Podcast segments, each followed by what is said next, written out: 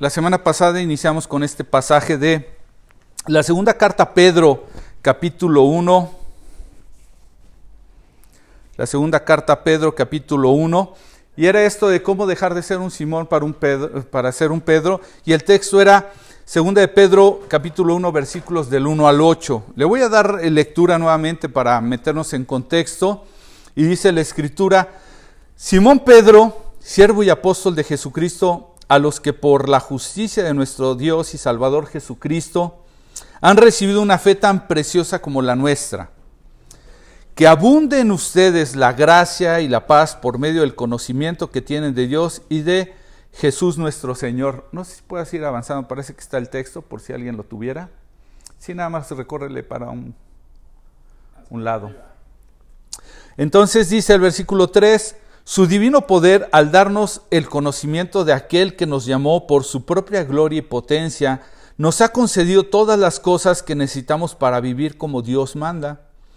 Así Dios nos ha entregado sus preciosas y magníficas promesas para que ustedes, luego de escapar de la corrupción que hay en el mundo debido a los malos deseos, lleguen a tener parte con la naturaleza divina. Voy a volver a enfatizar un poco, después de presentarse el apóstol Pablo, Está hablando a aquellos que han recibido a Jesucristo y les desea que abunden ustedes dos cosas, gracia y paz. Esa gracia y esa paz van a venir, dice, por medio del conocimiento que tienen de Dios y de Jesús. Entonces empieza hablando de su poder, versículo 3, y dice, al darnos, ¿sí? su divino poder, al darnos el conocimiento de aquel que nos llamó a su propia gloria y potencia, por su propia gloria y potencia. Es decir, no pudimos haber venido de otra manera, de no haber sido por Él, por esta gloria y esta potencia. Y con ello nos ha concedido, dice, todas las cosas que necesitamos para vivir como Dios manda. Es decir, no nos mandó, no nos mandó llamar ni nos dejó desprotegidos, sino que nos dio todo lo necesario para vivir como Dios manda. Versículo 4. Así Dios nos ha entregado sus preciosas y magníficas promesas para que ustedes, o sea, es decir, Dios siempre entrega, nota, preciosas y magníficas promesas para algo. Dice, para que ustedes, luego de escapar de la corrupción que hay en el mundo debido a los malos deseos, ¿qué sucede con muchas de las personas? Que a veces no queremos escapar de esta vida, de esta vida corrupta, de esta vida rota, de esta vida eh, que llevamos, pero eso sí, queremos las bendiciones y las promesas de Dios. Queremos esas preciosas y magníficas promesas. Pero notaste, dice que versículo 4, así Dios nos ha entregado sus preciosas y magníficas promesas para que ustedes luego de escapar, ¿sí? El cumplimiento va a venir luego de escapar de la corrupción que hay en el mundo debido a los malos deseos y dice, lleguen a tener parte de la naturaleza divina. Hay un proceso de transformación. Entonces, en esto nos estamos centrando, en el proceso de transformación. Ahora sí centra toda tu atención, no que lo demás no sea importante. Dice versículo 5, precisamente por eso esfuércense por añadir a su fe virtud, ya lo vimos la semana pasada, a su virtud de entendimiento y al entendimiento dominio propio, al dominio propio constancia, a la constancia devoción a Dios y a la devoción a Dios afecto fraternal y al afecto fraternal amor. Porque estas cualidades, si abundan en ustedes, les harán crecer en el conocimiento de nuestro Señor Jesucristo y evitarán que sean inútiles e improductivos. ¿Ok? Entonces, esto fue lo que leímos acerca de Pedro. Y les, les decía, básicamente todos en algún momento hemos, hemos venido a la fe y eso ha sido bueno, venir a la fe ha sido bueno, pero nos hemos dado cuenta que no ha sido suficiente. ¿Por qué? Porque sentimos vidas eh, poco fructíferas, vidas que sienten que no están cumpliendo con el propósito de Dios, vidas que se sienten todavía inútiles, que no hay un efecto. Y por ello es importante seguir este camino que nos marca Pedro con estas siete cosas que hay que añadirle a nuestra fe. No nos podemos quedar únicamente con la fe que hemos recibido de creer, en la obra de Dios, sino que hay que añadir para llevar un crecimiento, una madurez, una transformación, para que como termine el versículo 4 diga, lleguen a tener parte en la naturaleza divina. Con todo esto que le añadamos a la fe, va a llegar un momento en que la gente va a poder identificar qué naturaleza es la que llevamos nosotros, una naturaleza divina, ¿verdad? Entonces, te hablaba de esto porque muchas veces, al igual que Simón, cometemos ciertas reacciones, ciertas acciones, ciertas eh, eh, situaciones en nuestra vida que nos hacen sentir que somos torpes para esto de vivir una vida, eh, una vida espiritual. Y entonces nos sentimos pero mal. Te citaba la semana pasada en el Evangelio de Juan, en el capítulo 1, en el versículo 42, que el Señor Jesús dice, y le trajo Jesús, mirándole Jesús le dijo, está hablando eh, eh, el pasaje de que tuvo un encuentro con Simón y le dice, tú eres Simón, hijo de Jonás, tú serás llamado Cefas, que quiere decir Pedro. Y te decía que Pedro en este contexto lo que significa es piedra, tú serás llamado piedra, es como si le hubiera dado un sobrenombre.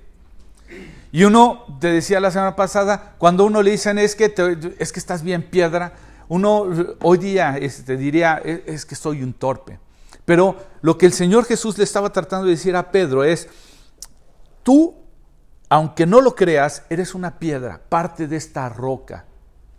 ¿Sí? Las piedras son extraídas de una gran roca, de un, de, un, de un, monolito. Y la escritura señala que esta roca es Cristo. Entonces, aunque tú te ves incompleto, te ves torpe, te ves de muchas maneras, créemelo, el Señor ha iniciado una obra en ti que no va a parar hasta terminarla, para que llegues a esa altura del varón perfecto, el cual es Cristo. Entonces, Dios está llamando lo que no es como si fuera. ¿Sí? Por mucho que tú te descalifiques y digas, yo no sirvo para esto de la vida espiritual, yo no soy un hijo de Dios que realmente lo refleje, estas siete cosas nos van a ayudar a caminar en esa madurez, en ese crecimiento, en ese estándar.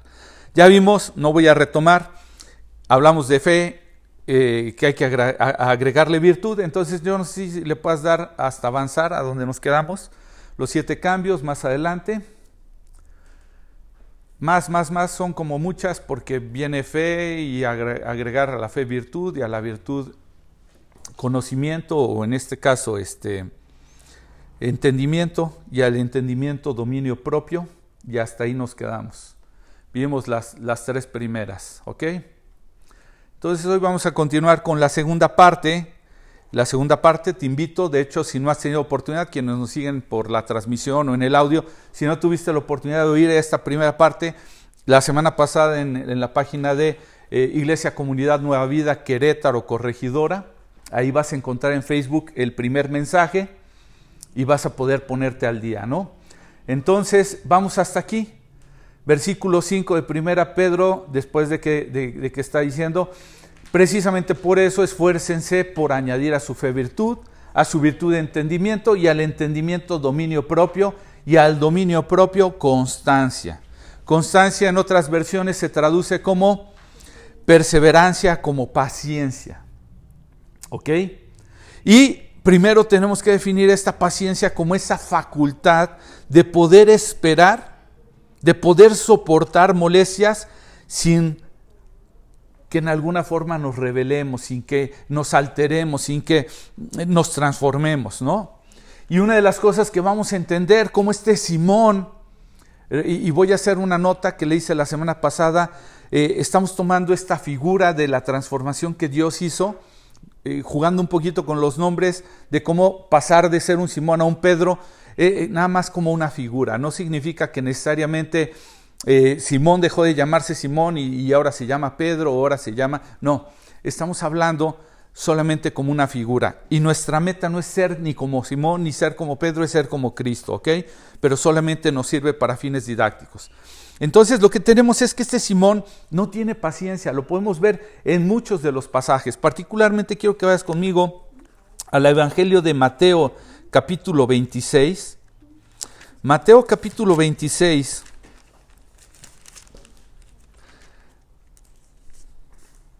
Y por, por, ahí del versículo 33 vas a 36 vas a encontrar Dice, luego fue Jesús con sus discípulos a un, a un lugar llamado el Getsemaní y les dijo, siéntense aquí mientras voy para allá para orar. Se llevó a Pedro, a los dos hijos de Zebedeo, y comenzó a sentirse triste y angustiado. Versículo 38 de Mateo 26 dice, Está la angustia que me invade, que me siento morir, les dijo. Quédense aquí y manténganse despiertos conmigo. Yendo un poco más allá, se postró sobre su rostro y oró, Padre mío, si es posible, no me hagas beber este trago amargo, pero que no sea yo lo que yo quiero, sino lo que quieres tú. ¿Sí? Y si te das cuenta, eh, eh, el Señor Jesús, después de lo que conocemos como la última cena, lleva a sus tres discípulos, a Pedro y a los dos hijos de Zebedeo, a este lugar llamado el Getsemaní, a orar. Y ahí en el versículo 36 le está diciendo que se esperen ahí, Ajá. Pero ellos empiezan a quedar dormidos.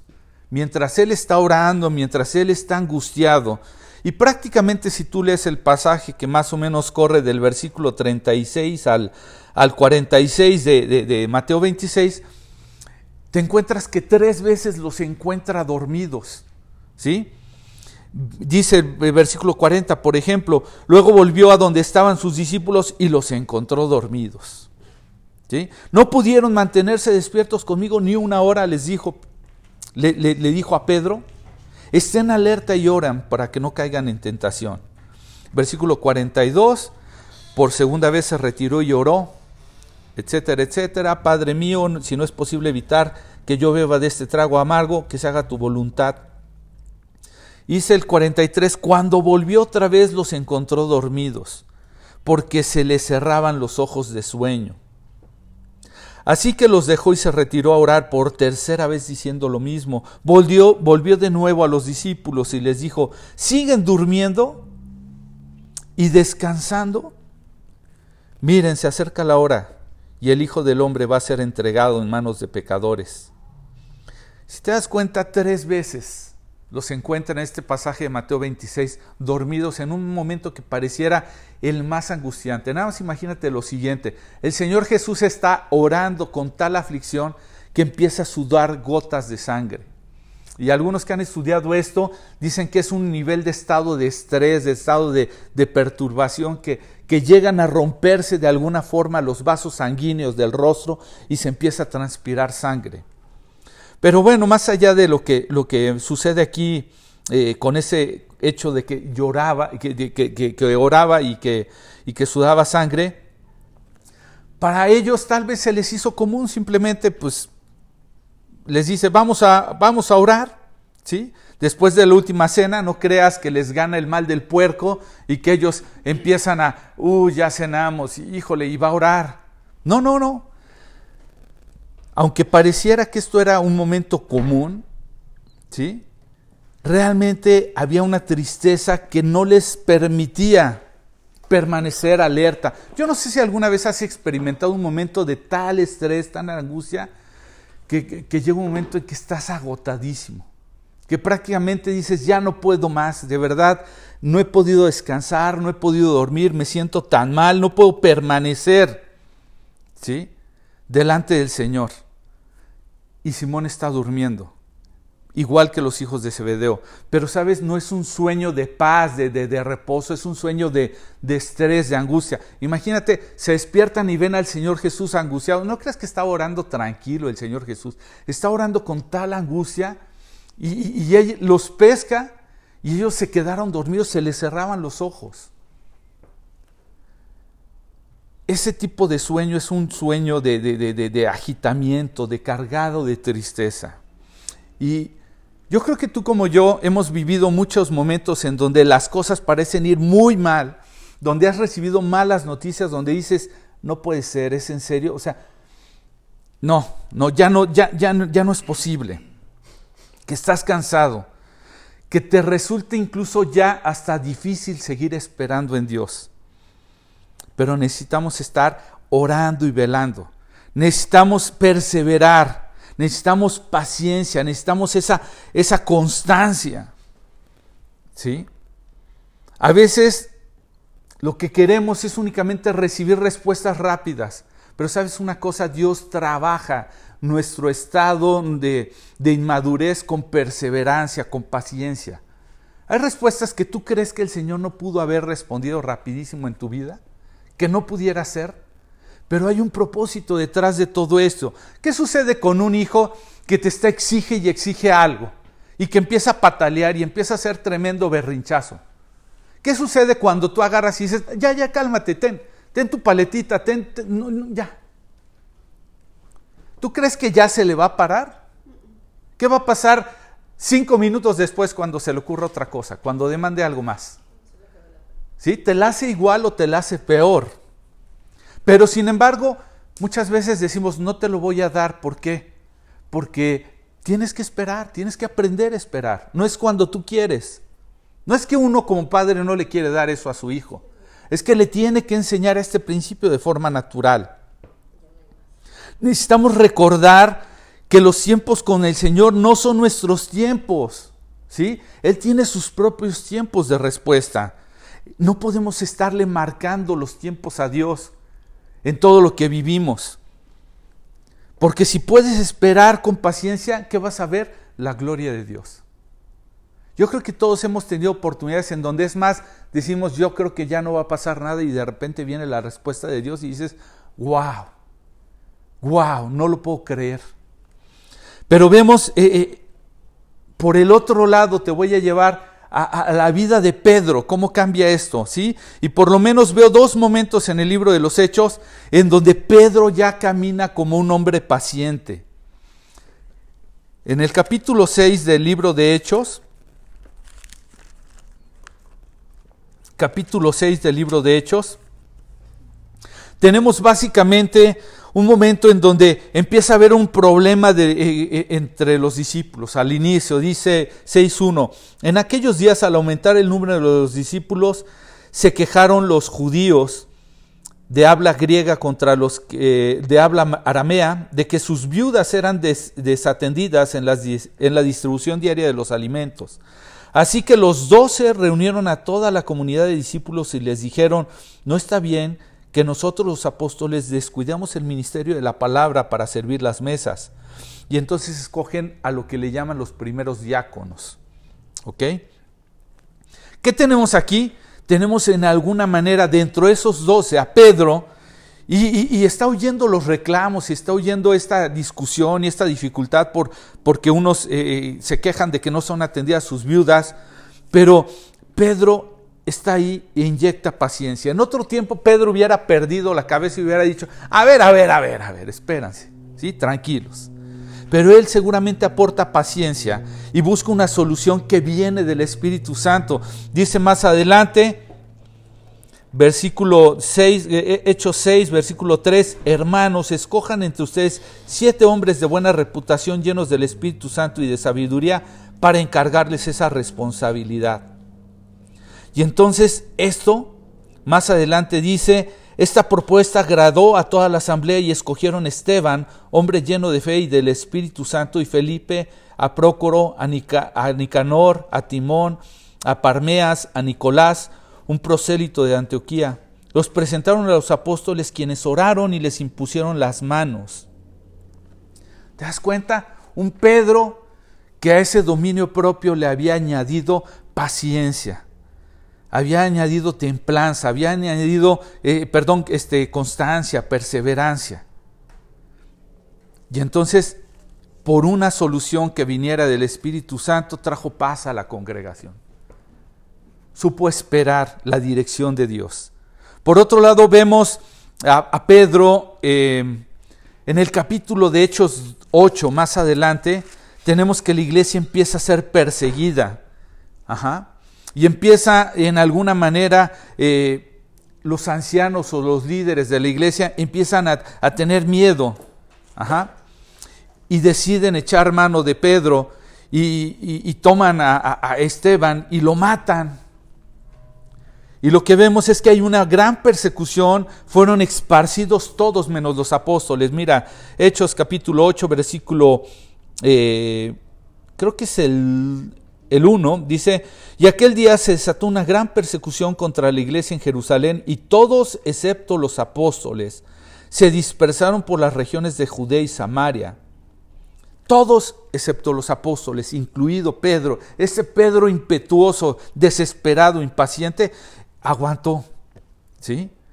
Y todos fueron esparcidos menos los apóstoles. Ahí estaba Pedro, él era un líder que viendo todo lo que estaba pasando con su rebaño, él supo esperar, él estaba viendo el sufrimiento, viendo cómo eran perseguidos, viendo cómo Esteban había sido apedrado, pero él permaneció velando. En el momento de más angustia de la iglesia, ¿por qué? Porque Cristo les había enseñado el camino de la paciencia. En otro tiempo hubiera, lo, lo vemos tan impetuoso, no me voy a adelantar, pero en una manera Pedro sabe aguantar, aún pese a todo el maltrato que estaba sufriendo la iglesia, porque él conocía el tiempo de paciencia, el esperar en Dios, el saber que Dios iba a traer una respuesta. En la carta a los romanos, en el capítulo 5, tenemos, tenemos una nota que nos deja ver Pablo y que seguramente Pedro conocía, versículo 3 de, de la carta a los romanos, capítulo Romanos 5, versículo 3 dice, y no solo esto, bueno, voy a leer un poquito, un poquito el contexto, desde el 5.1 dice, en consecuencia, ya que hemos sido justificados mediante la fe, tenemos paz para con Dios por medio de nuestro Señor Jesucristo. También por medio de Él y mediante la fe tenemos acceso a la gracia a la cual nos mantenemos firmes. Así que nos regocijamos en la esperanza de alcanzar la gloria de Dios, y no solo en esto, sino que también en nuestros sufrimientos, porque sabemos que el sufrimiento produce perseverancia. El sufrimiento produce perseverancia. Y dice el 4, la perseverancia entereza de carácter. Es decir, el saber esperar va forjando nuestro carácter. Y dice, y en la, en la entereza de carácter, esperanza.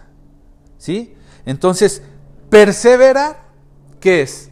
es seguir adelante no importando los obstáculos, no importando la resistencia. Eso es perseverar. Lo que está diciendo es que pasamos por sufrimientos, pero perseverar, es decir, seguir adelante, va a producir entereza de carácter. Y esa entereza de carácter va a redituar en esperanza, en paciencia, en saber. Cuando hablamos de esperanza, ¿te das cuenta lo que significa la esperanza? La esperanza es detener sabiendo que alguien va a responder por eso. Es tú ya no lo puedes hacer. Y cuando uno va conociendo a Dios, date cuenta toda la cadenita que hemos hablado.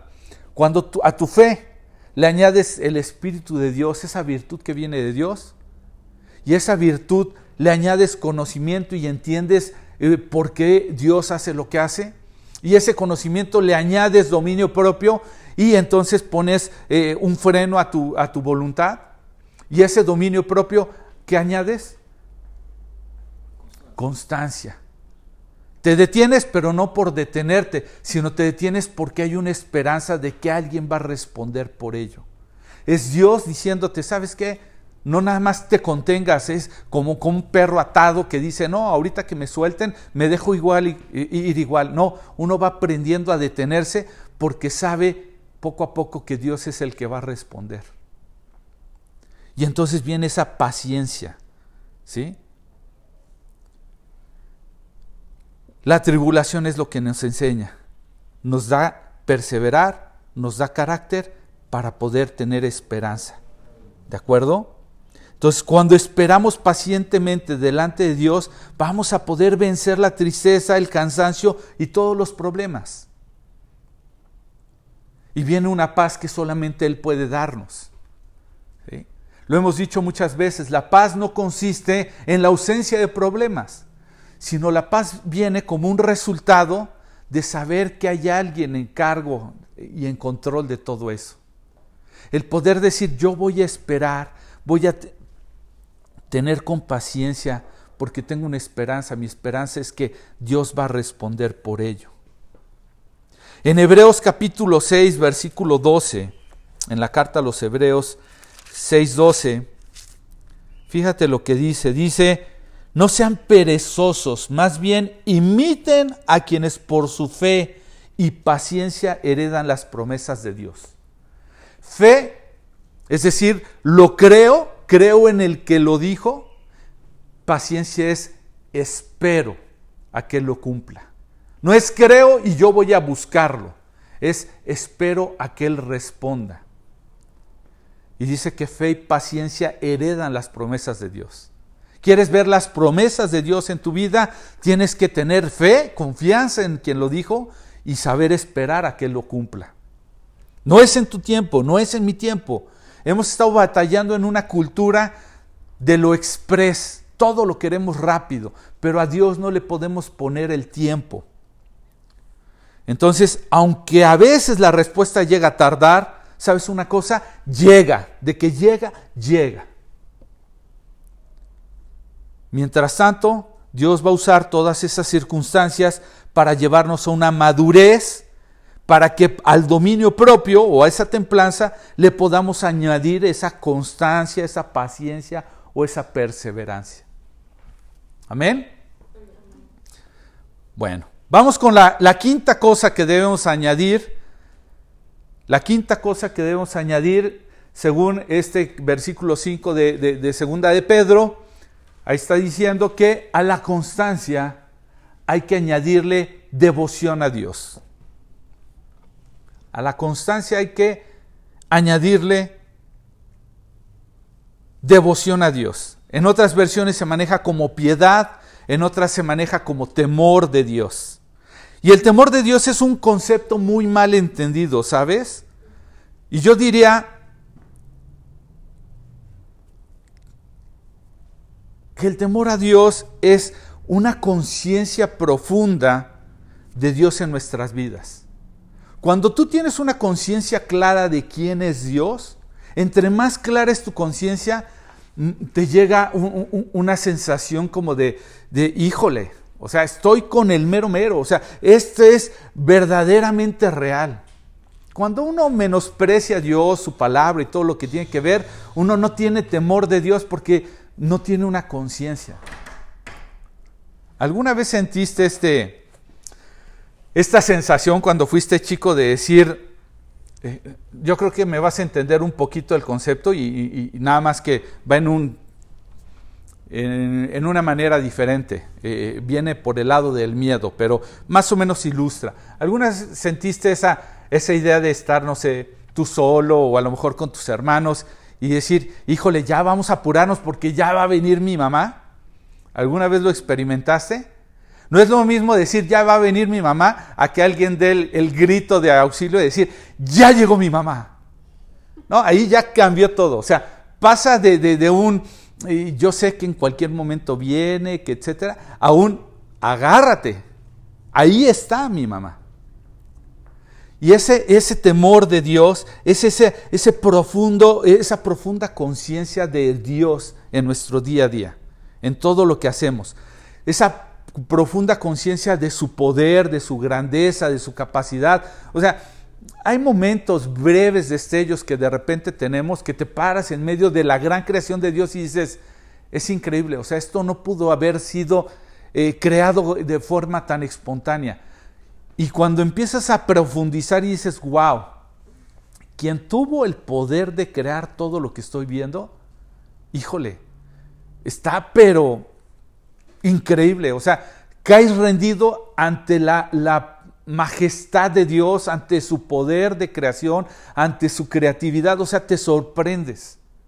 Y te das cuenta que prácticamente eres nada en medio de esa gran, gran este, grandeza, en medio de esa grandeza de Dios. ¿Alguna vez has tenido ese nivel de conciencia? ¿Ese nivel de profundidad? Pero yo creo que igual que yo también has tenido esos momentos en donde pierdes todo el temor, en donde sientes que no trae ninguna consecuencia lo que hagas, ningún impacto sobre el reino de, de Dios. Bueno, estamos hablando de que a la constancia hay que añadirle esa conciencia permanente de Dios, esa piedad, ese temor de Dios. Mateo 26, voy a volver a ese evangelio. ¿Y qué pasa cuando llegaron a apresar al Señor Jesús? ¿Sí? ¿Te acuerdas? Estamos después de la última cena, viene, se van a orar, están en el, el Getsemaní y en el capítulo 47 de Mateo 26 dice, todavía estaba hablando Jesús cuando llegó Judas, uno de los doce. Lo acompañaba una gran turba armada con espadas y palos, enviados por los jefes de los sacerdotes y los ancianos del pueblo. Imagínate, están en un momento ya angustiante por ver al Señor Jesús, les ponen una regañada porque en alguna manera no pudieron aguantar velando con Él, eh, buscando al Señor, al Padre. Y de repente les llegan esto, una turba, una gran turba acompañada de espadas y de palos. O sea, yo no sé si te has enfrentado en... Eh, yo una vez estuve en una colonia en donde de repente se dejó venir, andaban siguiendo a alguien, yo no tenía que ver, yo no había hecho nada. Y de repente venían hacia mí. Bueno, me entró un temor como si hubieran dicho, vamos sobre Luis. O sea, yo vi una gente enardecida, viniendo con palos, gritando y demás. Yo dije, mira, yo no sé si la debo, la temo, tengo algo que ver, pero por si las dudas, vámonos. Ahora imagínate que no tienen por nadie más que ir a ese lugar. El temor que pudo haber invadido a, los, a los apóstoles, a los tres que estaban con el Señor Jesús. Bueno, viene Judas, viene con toda esa gente, le besa, etcétera, todo esto que conocemos. Pero en el versículo 47, que está, eh, eh, está diciendo todo esto, perdón, en el versículo 50, ¿qué vemos? Dice el versículo 50, amigo, que le está replicando en este caso a Judas, que le besa, Dice, amigo, le replicó Jesús, ¿a qué vienes? Entonces los hombres se acercaron y prendieron a Jesús. ¿Sí? Y entonces, eh, eh, perdón, lo, lo, lo, lo prendieron y dice el 51, en eso uno de los que estaban con él extendió la mano y sacó la espada y, e hirió al siervo del sumo sacerdote cortándole la, la oreja. Guarda tu espada, le dijo Jesús, porque los que a hierro matan, a hierro mueren. Y le dice más adelante, ¿crees que no puedo acudir a mi Padre y al instante pondré a mi disposición más de doce batallones de ángeles? Pero entonces, ¿cómo se cumplirán las escrituras que dicen que, tiene que suceder así? ¿Te das cuenta? Lo que está pasando, que eh, eh, lo que vemos es que el buen Simón, en este versículo, en este pasaje no menciona que es Simón, pero en otros evangelios lo, lo podemos ver que se habla de que es Simón. Lo que vemos es que aquí no tiene las respuestas correctas ni la actitud correcta, porque lo que hace es que como todo un buen espadachín saca su espada, se avienta una oreja. Y sabes que muchas veces somos como Simón. Somos el tipo de persona que nos gusta luego, luego sacar la espada y herir y cortar orejas. Yo te haría la pregunta en esta mañana, ¿cuántas orejas has cortado en esta semana? ¿Cuántas, cuántas veces no te has podido eh, contener en esa paciencia y tener una conciencia de que Dios está ahí? ¿Cuántas veces no reaccionas queriendo resolver impetuosamente? Ya dejaste atrás esa, e, e, e, esa, virtud, ese conocimiento, ese dominio propio, esa perseverancia y agarras y dices, lo siento, dejo un lado a Dios también de esto. Es ridículo, ¿sabes? ¿Te acuerdas que era Simón? antes de que lo llamara, ¿qué? Un pescador. No era un soldado, no era un guerrero, pero se le hizo muy fácil agarrar hasta lo que no podía. Y me da risa porque le corta la oreja, ni siquiera lo, ni siquiera lo mató. Hasta me, me llena de, de, sorpresa ver que el Señor Jesús en, en, otro de los pasajes describe que el Señor se agacha y le restituye la oreja a la persona. Es como diciendo, ay Pedro, Pedro, no entiendes, no, perdón Simón, Simón, no entiendes. Te voy a arreglar tu relajito.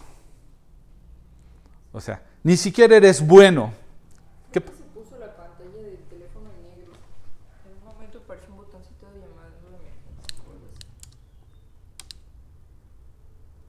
Perdón. Pues quién sabe qué fue. Ah. Pues quién sabe por qué extraña razón. Bueno, nos quedamos sin transmisión, se calentó, esto es inusual. Pero eh, lo que el Señor está, está, haciendo es, eh, lo, que, lo que podemos saber aquí es que cuando perdemos conciencia de quién es Dios, de cuál es su poder, ¿sí? de lo que Él puede hacer, queremos reaccionar, queremos nosotros resolver. Como que Dios se quedó sin poder, como que Dios no está bueno para esto. Y entonces nos aventamos a cortar orejas, a tratar de sortear como podemos. Hasta parece que nos pueden decir, torero, torero, y hasta nos sentimos acá muy, muy especiales. Pero Jesús quería enseñar que Simón tenía que añadir devoción a Dios, temor de Dios. ¿Sí?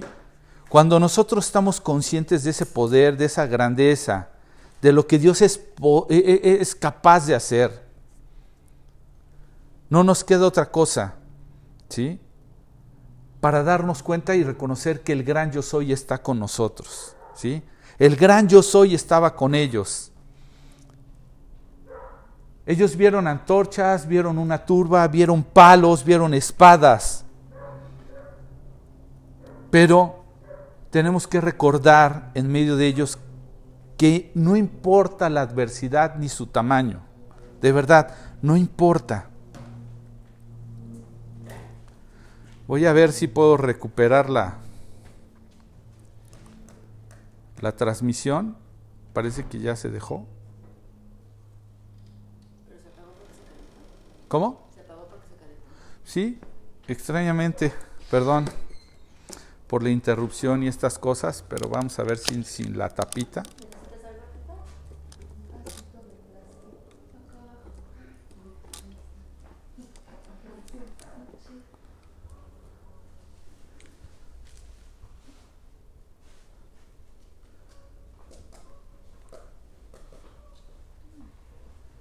Otra vez, a ver si si el audio mejora. Nuevamente problemas técnicos, espero que siga la transmisión. Pero estaba diciendo que el problema en Pedro, eh, en Simón, es que está perdiendo de vista que ese gran yo soy está con ellos. Se deja llevar por la turba, se deja llevar por los palos, por las espadas, por todo, pero está perdiendo de vista. Sí, esa, esa piedad que hay que añadir es esa conciencia profunda de que Dios está sin importar el tamaño de tu adversidad en lo que nos está pasando, en lo que nos amenaza, en, lo que nos queremos apresurar a actuar y sacamos esa espada tratando de defendernos, lo más que podemos lograr muchas veces es cortar una espada. ¿Qué crees que podemos hacer que Dios no pueda hacer?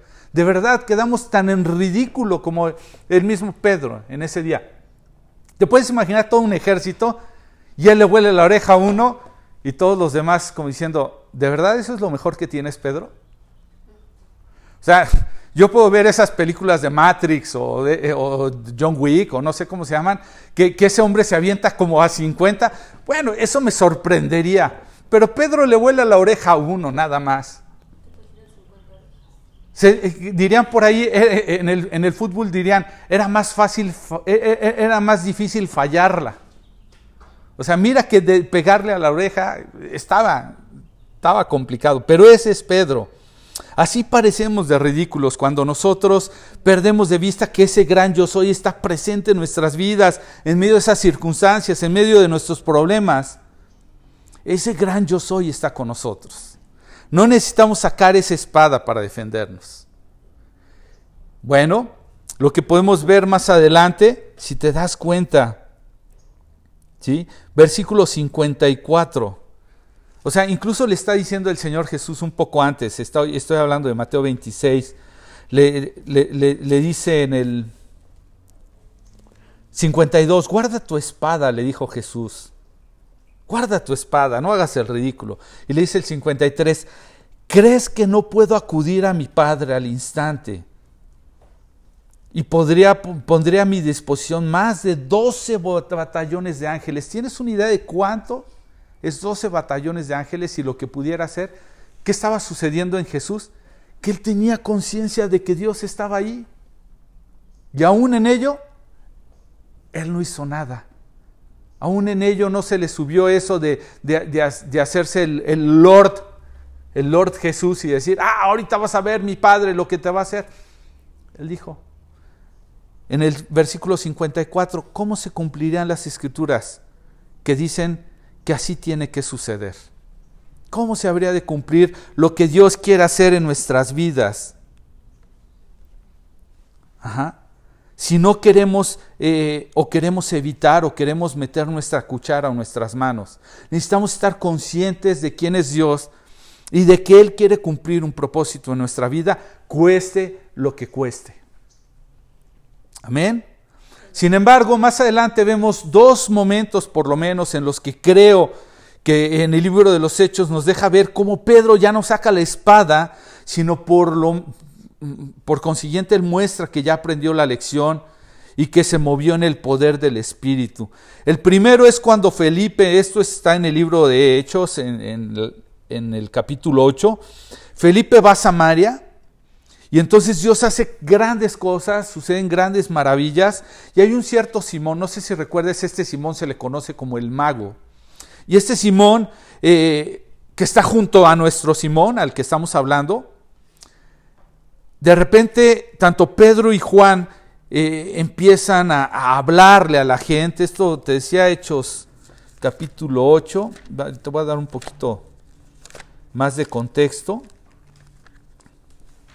para quienes no conocen la, la, historia,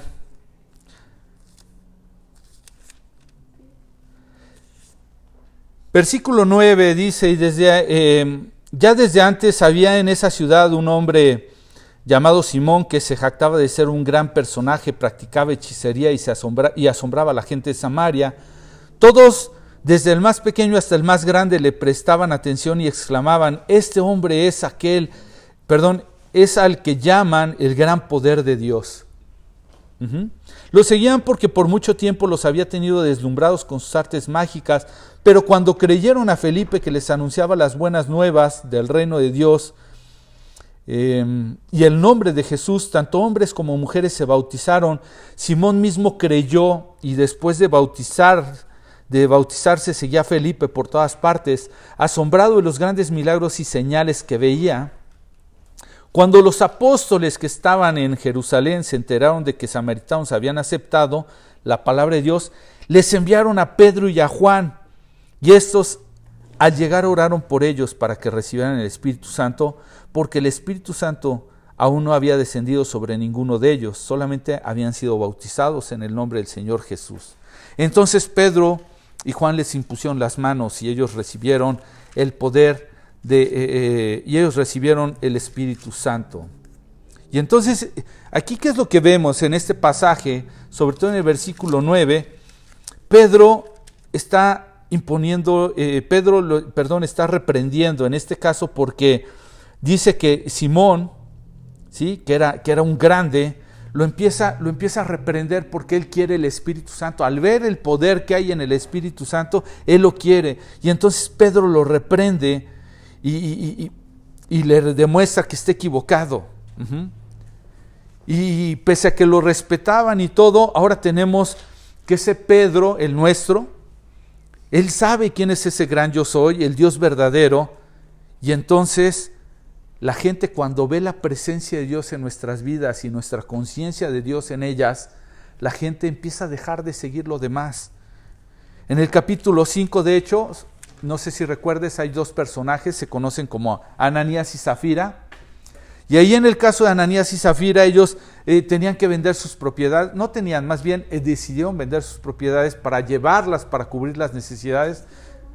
Eh, perdón, Hechos 5. Y entonces Pedro confronta a estas dos personas, pero ahora no con espada, sino con el poder del Espíritu Santo, y les, les hace ver que Satanás había tentado su corazón Ajá. Él estaba enfrentando la obra misma del diablo sobre el corazón de ellos, pero ahora no con espada, sino a través de los dones del Espíritu Santo, a través de la conciencia de que Dios le reveló que ellos estaban actuando mal. Ya sus armas habían pasado de ser mal hechas, mal usadas, por armas correctas. Nuestras armas no son este, espadas, sino son las, las herramientas, las armas espirituales que Dios nos ha dado por su Espíritu Santo. Y entonces Él combate el mal que hay en el corazón de Ananías y Zafira a través de dones, en este caso ese don que le permite tener conocimiento de algo que Él no sabía, de lo que había en los corazones de Ananías y Zafira. Entonces esa palabra de conocimiento o de ciencia le da la autoridad para poder confrontarlos y dice el pasaje de Hechos 5 que cae muerto. Y todo el pueblo, dice capítulo 5, hasta le voy a dar un... Dice en el versículo 5 mm, del capítulo 5 de Hechos, dice, al oír estas palabras Ananías cayó muerto y un gran temor se apoderó de todos los que estaban eh, de los que se enteraron de lo sucedido. Cuando uno puede mostrar el poder de Dios y la presencia y la conciencia que uno tiene de Dios, el poder de Dios no hace más que que la gente no se sorprende, sino que entre en ese temor de Dios, en esa conciencia profunda de que Dios está en medio de ellos. Cuando nosotros enfrentamos esas amenazas y nos sentimos bajo ataque, pero nuestros, y, incluso somos pisoteados en nuestros derechos, lo que necesitamos es tomar la, eh, decisión de, de que no saquemos una espada, sino que dejemos que el poder de Dios se manifieste. ¿Alguna vez ha sucedido en tu vida que el poder de Dios se ha manifestado de tal manera que dices, ay nanita, Dios está más atento de lo que yo mismo he estado respecto a esto? La sexta cosa, me voy a apurar un poquito más por el tiempo, la sexta cosa que debemos de añadir, de acuerdo a lo que Pedro nos está regalando en esta carta, es a esa devoción, esa conciencia profunda, esa piedad, ese temor de Dios, necesitamos añadirle amor fraternal. Amor fraternal. Y la, clave aquí para esa eh, palabra de amor es Filadelfia. ¿Sí? ¿Y qué es ese? Nosotros solamente usamos esa expresión de, amor como una sola, pero en la escritura, particularmente en el griego, hay maneras de, diferenciar ese tipo de amor. ¿sí? No voy a entrar en esos detalles, más adelante incluso va a haber otro pasaje, pero hay ese amor eros, cuando decimos eh, eh, te amo, ¿sí? en una manera eros, tiene que ver con una cuestión de intimidad, una cuestión de sexualidad. En una manera Fileos, o que tiene que ver aquí con la, con, la con Filadelfia, es un amor fraternal, es decir, un afecto que sienten los amigos.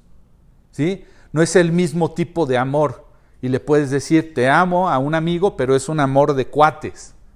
Y hay el amor ágape, que lo vamos a ver más adelante.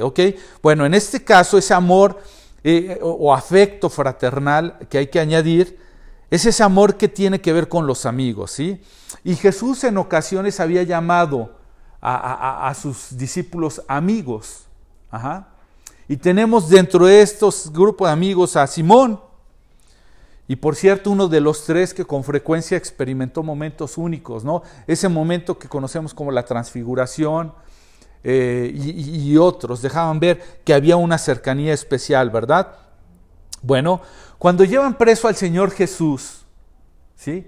Simón le sigue. Vamos otra vez, eh, volvamos a, Mateo 26. Este evangelio nos está dando los detalles de, del último momento, de, de, los últimos momentos del Señor Jesús, ¿verdad?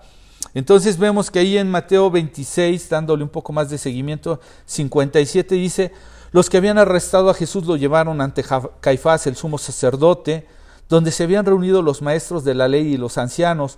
Pero Pedro lo siguió de lejos hasta el patio del sumo sacerdote, entró, se sentó con los guardias para ver en qué terminaba aquello. Y ahí describe prácticamente hasta mm, capítulo 27 incluso la negación. Recordarás que eh, Simón o Pedro niega tres veces al Señor Jesús, ¿verdad? Pero fíjate que en ese pasaje la primera negación tiene que ver en el capítulo, en el versículo 69 y dice que mientras tanto Pedro estaba sentado afuera en el patio y una criada se le acercó. Tú también estabas con Jesús de Galilea, le dijo.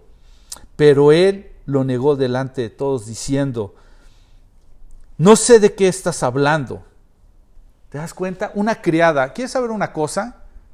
Era ridículo que te pudiera pantallar. En ese entonces el testimonio de una mujer no tenía peso. ¿Sí? De, nada hubiera servido que una mujer hubiera acusado a Pedro en ese momento porque no le hubieran puesto atención a su testimonio. Mas, sin embargo, mucho menos si se trataba de una criada, de una esclava. No tenía ningún peso, pero ¿dónde está ese temor, esa preocupación de Pedro que lo lleva a negar al Señor Jesús, aún por el testimonio de esta mujer? Versículo, más adelante el versículo 73 dice, poco después se acercaron a Pedro los que estaban ahí y le dijeron, seguro que eres uno de ellos, se nota por tu acento.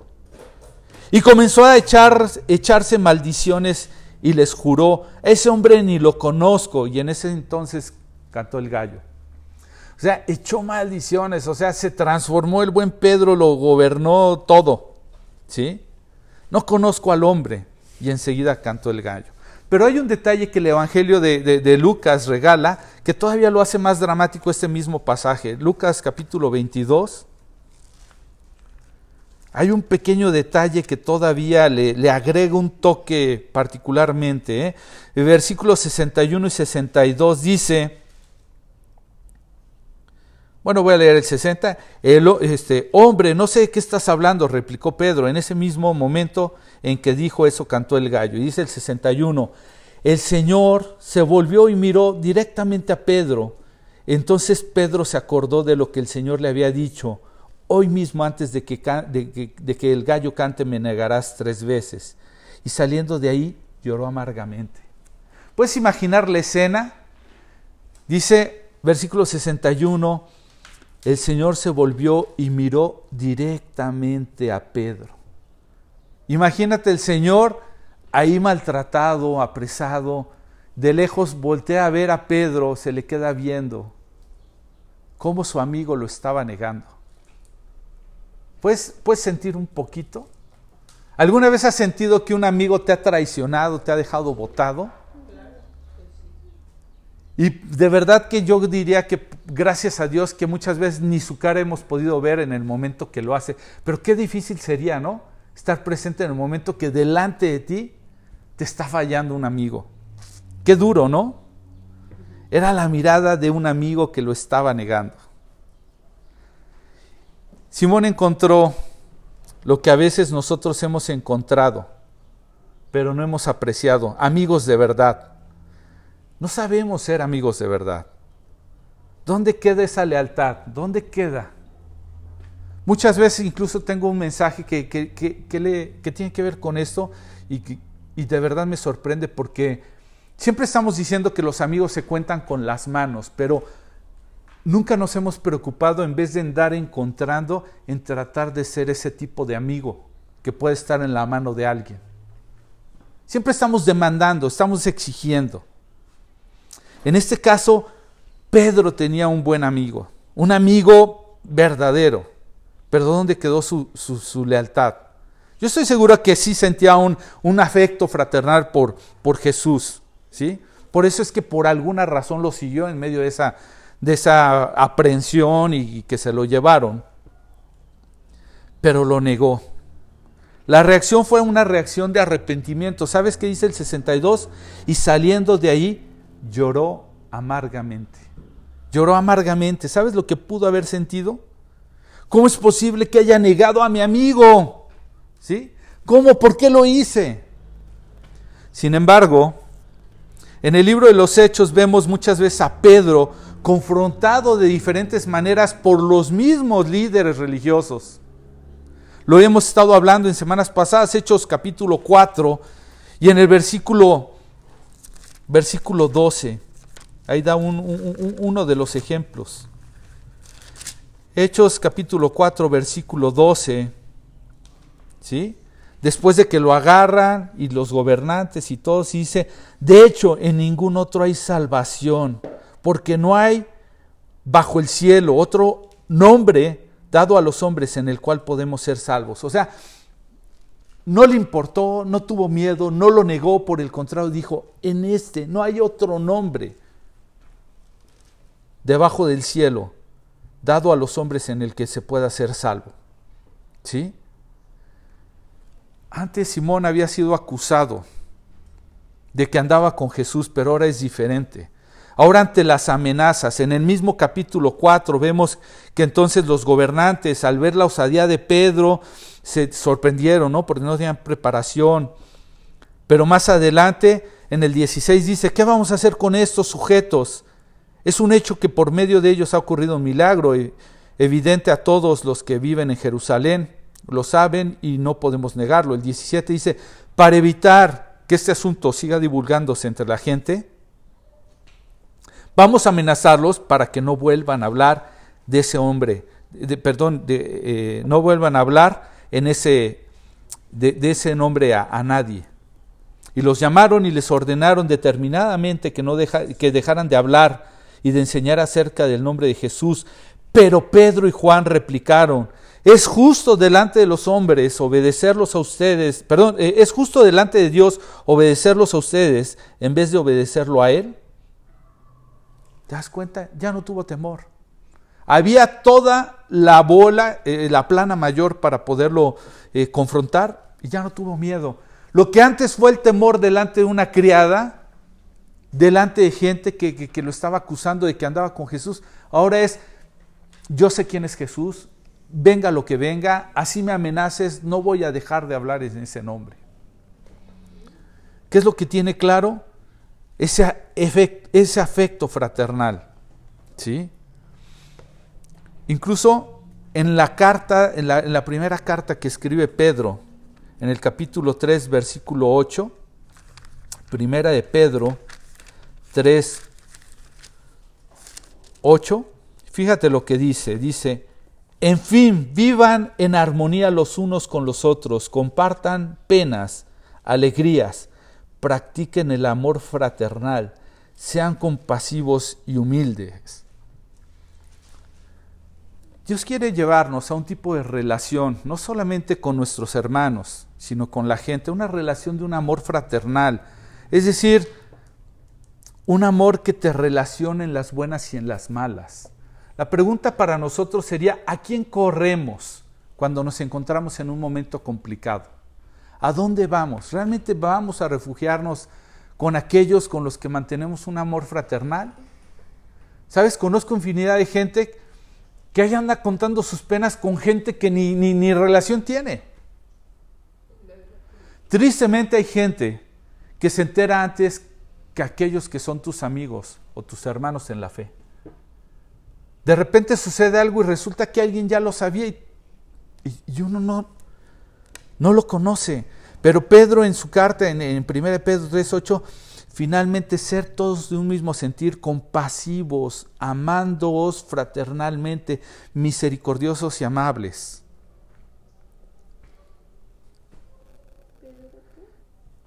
Primera carta de Pedro 3.8 es muy triste saber que incluso dentro de las, del pueblo de Dios, dentro de las iglesias donde nos reunimos a buscar de Dios, hay mucha gente solitaria, mucha gente herida, lastimada, mucha gente que necesita de un amigo.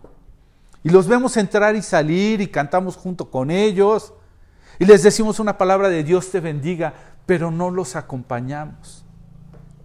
Nosotros necesitamos ser ese tipo de amigos. Nosotros necesitamos buscar esas personas para añadir afecto fraternal. Entonces, a la fe añadimos esa virtud, ese poder de Dios obrando en nosotros. Esa virtud añadimos conocimiento para saber caminar conforme a esa voluntad del poder de Dios. A ese conocimiento le añadimos dominio propio, contenernos de hacerlo a nuestra manera, y ese dominio propio, paciencia, perseverancia, saber esperar a que Dios se manifieste. Y esa paciencia o perseverancia le añadimos... paciencia, amor fraternal. No, antes. Temor de Dios, devoción, una conciencia profunda de que Dios está ahí. Y esa conciencia decir, ok, que se manifiesta en un amor fraternal, en un compañerismo. Última cosa, un nivel mayor todavía a ese amor fraternal. La séptima cosa que debemos de añadir a ello es amor. Es caridad, en otras palabras, en otras versiones lo maneja como caridad. A veces creemos que la caridad es lo que damos ahí a alguien, una persona que da, pero no, la caridad se refiere a este valor más alto, al que Jesús quiere llevar a Simón y a cada uno de nosotros. El afecto fraternal es bueno, es hermoso, es compañerismo, es de amistad, pero necesitamos ir más adelante. ¿Sí? En el Evangelio de Juan capítulo 21 hay un pasaje conocido donde el Señor Jesús le pregunta tres veces a Simón que si lo ama. Y en el griego está usando dos palabras básicamente refiriéndose a ese amor. En la primera, fileo que hemos hablado como un afecto fraternal, ese afecto que espera encontrar gozo o satisfacción cuando hay una reciprocidad, ¿verdad? Cuando a cambio recibimos lo mismo. Ese es el amor fileo, el fraternal. Pero la otra palabra a la que se refiere ahí es el amor ágape, ese tipo de amor que no espera nada a cambio, que es sacrificial, que no es condicional, ¿sí? que eso depende más de una decisión, una determinación, un acto de voluntad. ¿Ok? Y si nosotros nos vamos al pasaje en Juan capítulo 21, lo leeríamos de una forma y a lo mejor eh, tal vez nos daría una idea, pero lo voy a leer de una manera diferente para tratar de entender eh, eh, el sentido al cual estoy seguro que el Señor Jesús quería llevar. Esto lo vas a encontrar en Juan capítulo 21 y del versículo 15 en adelante dice, cuando terminaron de desayunar, Jesús le preguntó a Simón Pedro, Simón hijo de Juan, ¿me amas más que estos? Sí, Señor, tú sabes que te quiero, contestó Pedro. Apacienta mis corderos, Jesús le dijo, y volvió a preguntarle, Simón, hijo de Juan, ¿me amas? Sí, Señor, tú sabes que te quiero cuida de mis ovejas. Por tercera vez Jesús le preguntó, Simón, hijo de Juan, ¿me quieres? Y Pedro le dolió que por tercera vez Jesús le hubiera preguntado, ¿me quieres? Así que le dijo, Señor, tú lo sabes todo, tú sabes que te quiero. Lo voy a cambiar un poquito para entender el significado del griego de estas dos palabras, pero básicamente el intercambio de la conversación sería algo así como esto. Cristo le pregunta, ¿me agapeas? Es decir, ¿me amas con un amor incondicional? Y Simón le está contestando, sí te fileo. Es decir, mm, sí, pero a nivel de cuates. Y le pregunta la segunda vez, ¿me agapeas? Y le contesta Simón, te fileo. Por tercera vez le dice, ¿me fileas? Y Simón con tristeza le contesta, sí, Señor, sabes que te fileo. El nivel que tenía Simón era un nivel fileo. Hasta ahí había llegado en ese momento. ¿Sí? Y cada vez que el Señor se lo dijo en esta manera, era demostrarle a Simón que necesitaba un amor diferente para poder apacentar tanto a sus corderos como pastorear a sus ovejas. En una manera lo que estaba preparando era el corazón para decirle, yo me voy a ir, pero mis corderos y mis ovejas van a estar aquí, ¿sabes? Y tanto grandes como pequeños necesitan. Entonces, ¿cuánto me amas como para ver que te encargo, verdad? Es cuánto más amas a tus hermanos. Si en verdad amas a Dios, necesitamos agapear o amar a nuestros hermanos. Vamos a la carta, a la primera de Juan, capítulo 4, versículo 20. Y, Juan se conoce como el apóstol del amor porque escribe mucho de, ello. ¿Sí? Primera de Juan, capítulo 4, versículo 20. Dice de esta manera, si alguno afirma yo amo a Dios, pero odia a su hermano, es un mentiroso, pues el que no ama a su hermano, a quien ha visto, no puede amar a Dios a quien no ha visto. ¿Sí? Y Pedro aprende la lección, ¿sabes?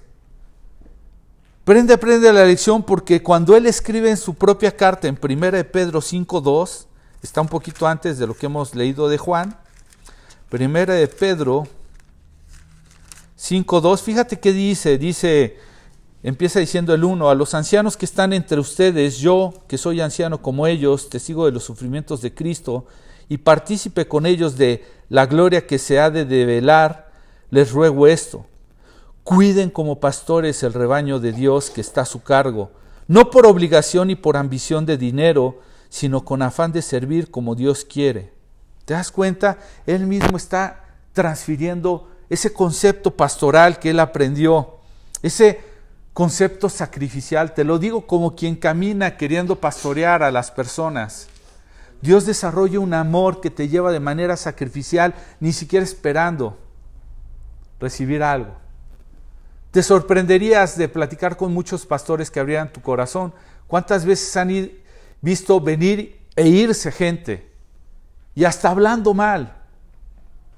Y uno acaba diciendo, Señor, dame un amor. De otra manera no podría, si no tuviera ese amor ágape, no podría servirte en este nivel. Y Dios está queriéndonos llevar a ese nivel, al nivel más alto. ¿Sí? Al grado de que podamos entender, cuidar como pastores el rebaño que Dios nos deja a, nuestro cargo. Y este es un llamado no para mí como pastor, sino para todos. ¿Sí? Entonces encontramos ese Pedro del cual hemos estado hablando en el libro de los Hechos, apacentando a corderos y ovejas. En el capítulo 9 vemos cómo en el versículo 32 se encuentra eh, en Lidia, ¿sí? Con un hombre paralítico y lo sana por medio de su intercesión. Y en Job, en el versículo 36 de Hechos 9, tenemos a Dorcas, digámosle así de manera cariñosa, una oveja madura, Ajá. Un ejemplo de un amor ágape. ¿sí? En el versículo 40 vemos cómo se pone de rodillas y ora y intercede por ella porque ella muere y ella vuelve a la vida. Ajá. Entonces vemos un amor sacrificial de una manera diferente ya en Pedro. Y en Cesarea, en el capítulo 10 de Hechos, también encontramos que él ha estado orando en una azotea. No sé si recuerdas que está un hombre que es eh, centurión y que ese hombre está buscando de Dios. Sin embargo, manda a unas personas para que busquen a Pedro y Pedro en el capítulo 10 dice que está orando en una azotea y tiene una visión.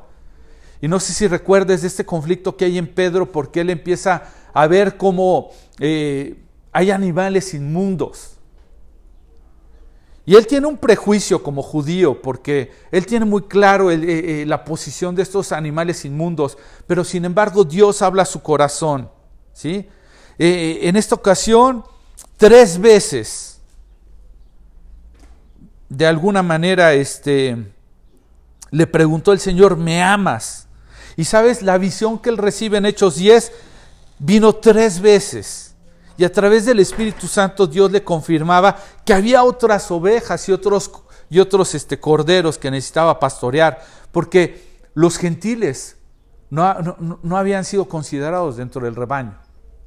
Y Dios rompe su, su paradigma de Pedro y lo hace ver todavía más allá. Y le muestra que hay corderos y ovejas que tiene que pastorear, que tiene que abrir una puerta para que muchos gentiles entraran a ese redil. podemos ver cómo Pedro ya lo había entendido. Voy a terminar con dos citas básicamente, o tres citas que ahí las puedes ver. Primero Pedro 1.22, ahora que se han purificado, obedeciendo a la verdad y tienen un amor sincero por sus hermanos, ámense de todo corazón los unos a otros. Primera de Pedro 2.17, honrar a todos, amad de forma ágape a los hermanos. Amar sin condición. Primera de Pedro 4:8. Y ante todo tened entre vosotros ferviente amor, un amor ágape. ¿Sí? Porque el amor de este tipo, el amor ágape, cubre multitud de pecados. Cuando hay un amor de esa manera, deja pasar uno. Cuando hemos hablado que en Nueva Vida queremos ser el tipo de iglesia eh, decimos que queremos ser esa familia de amor. hablamos de una familia ágape, una familia que coopera con Dios. Voy a terminar básicamente con esta palabra que encontramos, eh, la palabra final, antes de irse el Señor Jesús, que le da a Pedro, la, última que le da a Simón, perdón, en Juan, el Evangelio de Juan, capítulo 21, del 18 al 19, le dice, de veras te aseguro que cuando eras más joven, te vestías tú mismo e ibas a donde querías, pero cuando seas viejo, eh, extenderás la mano y otro te vestirá y te llevará donde no quieras ir. Y esto se lo dijo para dar a entender de qué clase de muerte con que Pedro glorificaría a Dios. Después de eso añadió, sígueme. ¿Sí? En otras palabras, le dijo, tu nivel es fileo. Hoy no te sientes con la capacidad de hacer muchas cosas porque si no es recíproco, no te mueves, en otras palabras, ¿sí? Pero será algún día tu nivel a nivel ágape. Entonces no habrá nada que te detenga a seguirlo. No habrá sacrificio demasiado grande, no habrá distancia demasiado larga. Vas a estar dispuesto a darlo todo, a dejarte llevar. ¿Sí te das cuenta de esta diferencia?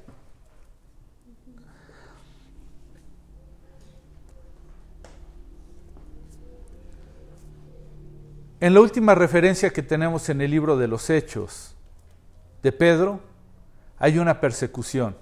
Y en el capítulo 12, dice al inicio del capítulo 12 que Herodes inicia una gran persecución.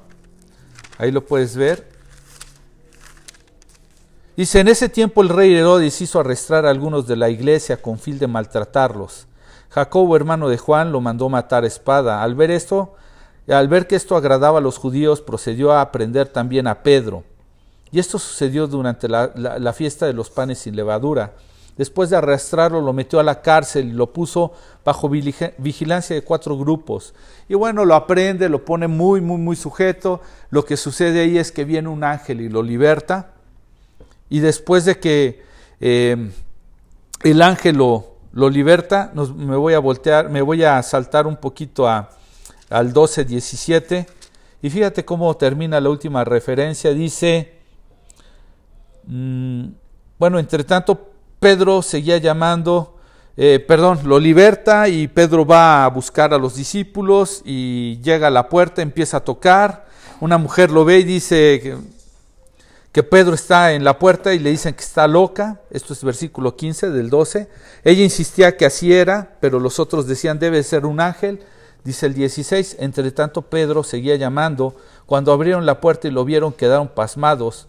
Con la mano Pedro les hizo señas de que se callaran y les contó lo que el Señor, que el Señor lo había sacado de la, de la cárcel. Contándoles esto a Jacobo y a los hermanos les dijo, perdón, cuéntenles esto a los hermanos, a Jacobo y a los hermanos les dijo, y luego salió y se fue a otro lugar. Y ya no hay más referencia. Ahí termina prácticamente la, la última referencia. Y aquí, en la cárcel, ¿a dónde había sido llevado? ¿Te acuerdas la profecía que le dio el Señor Jesús? Vendrán tiempos en donde serás llevado a donde no quieres ir. Fue llevado a la cárcel. Y lo llevaron a donde él no quería, a donde seguramente los guardias no eran tan amables para tratarlo. Pero después de ese milagro de liberación, simplemente se fue. Y la historia dice muchas cosas, ¿no? Hay historiadores, hay algunos que dicen que, que fue a Asia Menor, que fue a Roma, otros tienen claramente en las escrituras que nunca fue a Roma, pero ese historiador Eusebio que se conoce dice que finalmente fue crucificado por manos del emperador, de, eh, eh, emperador Nerón. Y eso nos debe de retar. ¿Cuánto amamos al Señor? ¿Lo amamos a nivel fileos, a nivel ágape? Si lo amas a nivel fileo, a veces condicionamos este amor a lo que el Señor nos puede dar. Si sientes que lo amamos, solo si estamos contentos, si estamos bendecidos, y, pero no estamos dispuestos a dar sacrificios, Dios nos quiere llevar a un nivel mayor. Si amamos con amor ágape, entonces Hemos decidido tomar la decisión, ¿te acuerdas que el Señor Jesús le dijo que tiene un costo para ser su discípulo? Que tendrás que dejar a padre y madre y que vas a padecer por su nombre. Entonces, cuando Él quiera, nos va a llevar incluso a pagar un costo que muchas veces no queremos. Si hemos decidido amarlo y servirlo de manera incondicional, significa que también estemos dispuestos no solamente a amarlo a Él y hacerlo por Él, sino también por esos corderos y por esas ovejas. Vamos a recordar el texto de lo que hemos estado hablando y con eso terminamos. Dice, precisamente por eso, esfuércense por añadir a su fe virtud, a su virtud entendimiento y al entendimiento dominio propio, al dominio propio constancia, a la constancia devoción a Dios, a la devoción a Dios afecto fraternal y al afecto fraternal amor. Pero nota que dice el 8, porque estas cualidades se abundan en ustedes, les harán crecer en el conocimiento de nuestro Señor Jesucristo y evitarán que sean inútiles e improductivos. Esa es la manera en la que podemos evitar sentirnos inútiles e improductivos. Y continúa diciendo el 8, en cambio, el que no las tiene es tan corto de vista que ya ni ve y se olvida para qué ha sido limpiado de sus antiguos pecados. Es decir, pierde propósito. Es decir, no haya una razón de seguir a Cristo. Por lo tanto, hermanos, esfuércense más todavía por asegurarse del llamado de Dios, que fue quien los eligió. Si estas cosas, si hacen estas cosas, no caerán jamás y se les abrirán de par en par las puertas del reino eterno de, de nuestro Señor y Salvador Jesucristo. Eso es en lo que debemos de perseverar. Esa es la vida cristiana. No basta con iniciar con fe y quedarte ahí. Basta con añadir estas siete cosas a nuestro caminar si queremos llegar a una madurez, si queremos llegar cada vez a crecer. No sé en cuál te encuentres, no sé en qué manera Dios esté tratando, pero estoy seguro que Dios te está transformando, que no depende de ti, sino depende que tú te rindas a todo este deseo de Dios para llevarte a la altura de Cristo. Cómo dejar de ser un Simón para ser un Pedro depende de esa obra de transformación que el Espíritu Santo de Dios quiere hacer en ti y en mí, pero depende que lo queramos caminar. Amén. Vamos a, vamos a terminar, no sé si siguió la transmisión, espero que, que haya podido terminar.